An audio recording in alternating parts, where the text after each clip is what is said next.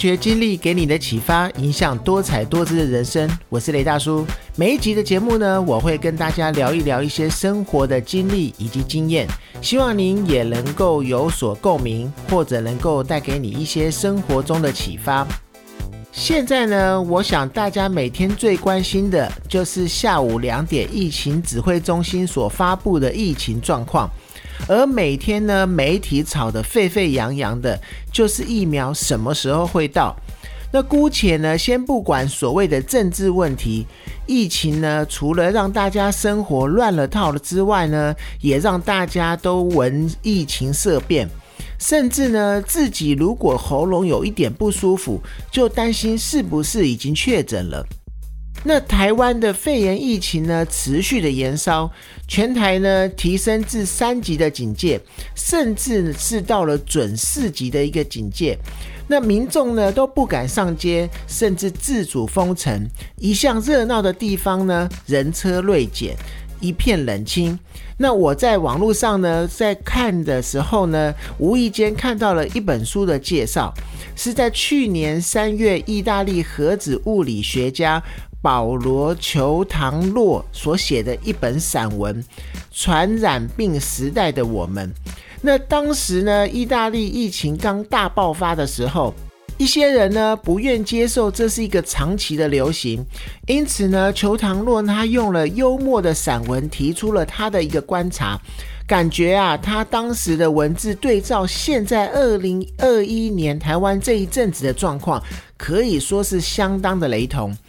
他其中呢提到，我觉得最有感觉的就是呢，在疫情冲击的初期呢，人们不免有不愿意接受以及怪来怪去的一个宣泄。但他说呢，大自然不是线性的，它的成长率不是陡升，就是明显的和缓。也因此呢，要阻止疫情的蔓延，降低传播的层数，也就是 R O 值的话，人自身的行为也是非常重要的一个模型的参数。那这个时候呢，人们需要力量、牺牲、耐性这三个重要的神器。那所谓的力量呢，就是指强力控制；所谓的升三级呀，或者是局部四级，这都是必须的。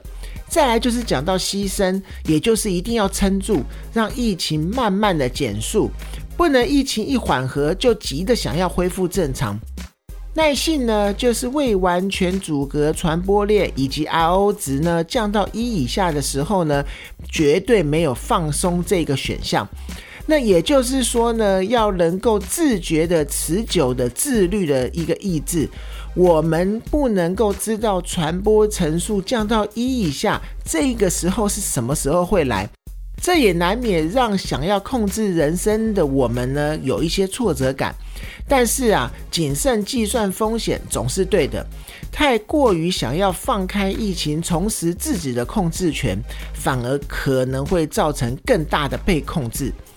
那我认真的认为呢，这一段三级警戒以来呢，很多人都已经被疫情所控制住了，加上啊媒体的大肆渲染，让原本正常的生活呢弄得更不正常了。那人与人之间的信任感也变得越来越少，所以啊这段时间我自己也有很多的感触以及醒思，想要来跟大家聊一聊。第一个呢，就是我会想要重新审视我自己的工作状况。那在疫情的这段时间呢，有分流居家上班。我在家上班的同时呢，我就会在想一个问题：如果呢我在家中就可以完成我所有的工作，那我在公司的价值是什么？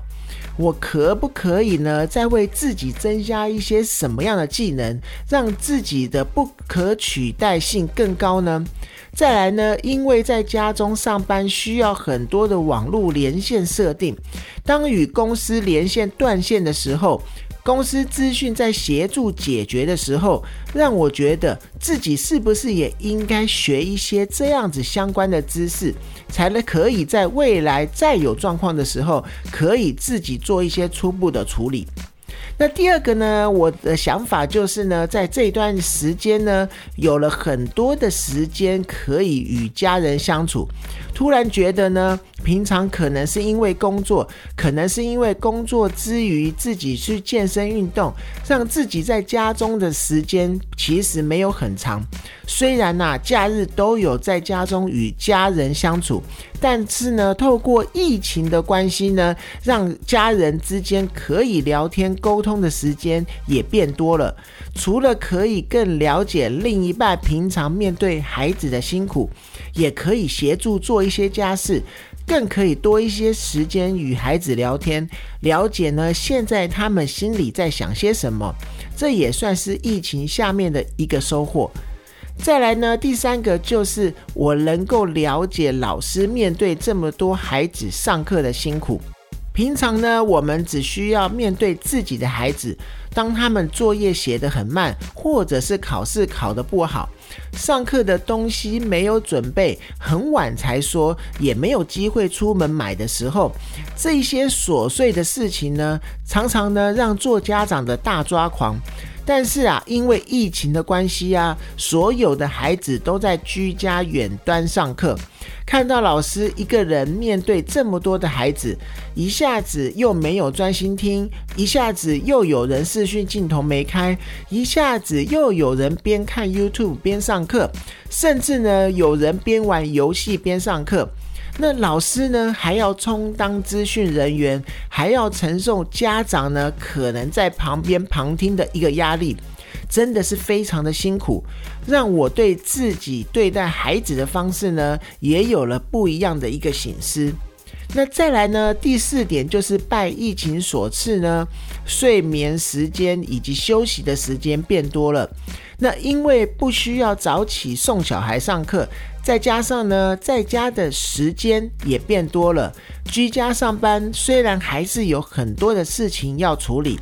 但是呢，相对之下呢，可以稍作休息的时间也变多了。可能是因为老板看不到的缘故，所以居家上班的时候压力也会比较小一点。所以啊，对身心来说都算是一件好事。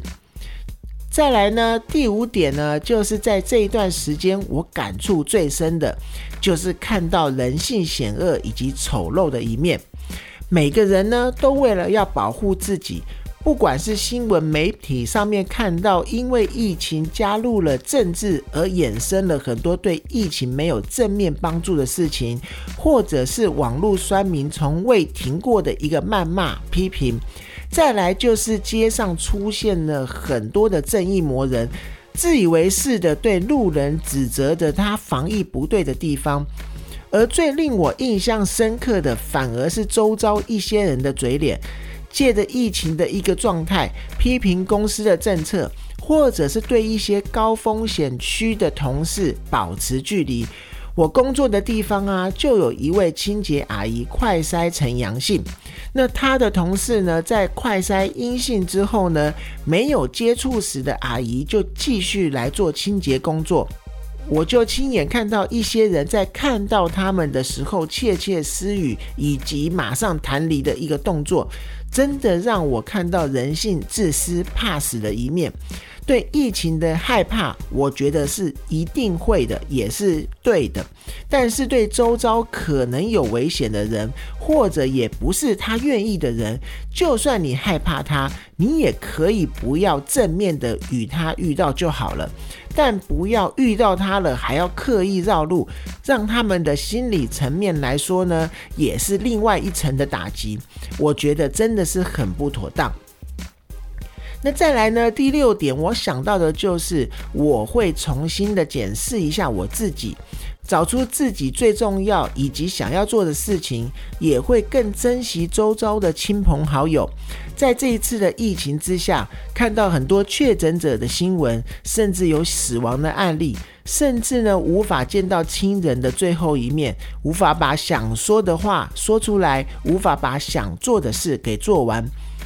抱着遗憾而离开，看到真的是非常的不舍。这也让我呢想到，生命其实是很脆弱的。大自然呢，所有的万物都有一个原则在进行中，而我们人类呢，只是其中的一个小小部分。面对脆弱的自己呢，更应该把自己活得更精彩，珍惜身边的人，然后把想做的事情都做到最好，认真的过未来的每一天，才是我们应该要做的事情。再者呢，我们不得不醒思，新冠肺炎的兴起呢，是否与森林面积缩小？而迫使原来安稳而自处于栖息地的微生物以及病毒，必须另外寻找殖民地，而大量的外移了。那其中呢，最适合的宿主呢，就是高度连接而传播效率极高的人类。如果啊是这样的话，那么新冠肺炎病毒可能只是。一支先遣部队，未来呢，我们人类呢所面对非传统病毒恐怕只会更多。所以呀，我们对大自然的种种破坏以及打击，到今天大自然开始产生反扑了。如果啊真的是这样的话，那真的是自作孽了。那也是我们在此深受疫情所困时刻，应该要自省的一个因果。我们不能怪病毒，他们该怪的反而是我们自己。最后呢，疫情升温呢，确诊频传呢，数字令人胆战心惊，眼看我们所有的行事力逐一的崩溃，心情自然会不好。那有的时候呢，有些不好的讯息也会因此趁虚而入。那错误的讯息的传播也跟流行病是一样的，甚至啊比病毒还要可怕，以至于各类假设性的推论文章啊，或者是媒体啊，重复播放一些消毒街道的一些画面啊，甚至是一些画面是医院沦陷啊，导致量能萎缩的一个揣测啊，或者是医病之间。的一个争执啊，一直被放大。访问民众呢，一再释放恐慌的一个心理，对抢购潮的大量报道啊，讯息过度的放大，真的是比病毒还要可怕的一个事情。这个时候呢，有些媒体或自媒体的一个传播力。极有可能是引发恐慌的一个元凶。那恐慌呢，不是来自于确诊的数字高低，而是来自于假讯息或者是不当放大的一些局部讯息，而造成人民与政府或者是人与人之间的不信任感。我觉得啊，此时此刻，无论是传统媒体或者是网络社群媒体，都要特别的冷静，用我们拥有的智慧，别让这一场我们受到的疫情苦难白白的度过一场。应该啊，要借由这一场疫情呢，给我们更大的醒思或者是改变，才是最对的。那今天的节目呢，就到这边。大家如果有任何的问题，或者如果也有想要分享的事情，也欢迎您在 Apple Podcast 下面留言，并且能够给我五星鼓励。发掘经历给你的启发，影响多彩多姿的人生。我是雷大叔，通过我的分享，希望能够让你得到一些收获。谢谢你的收听，我们下次见。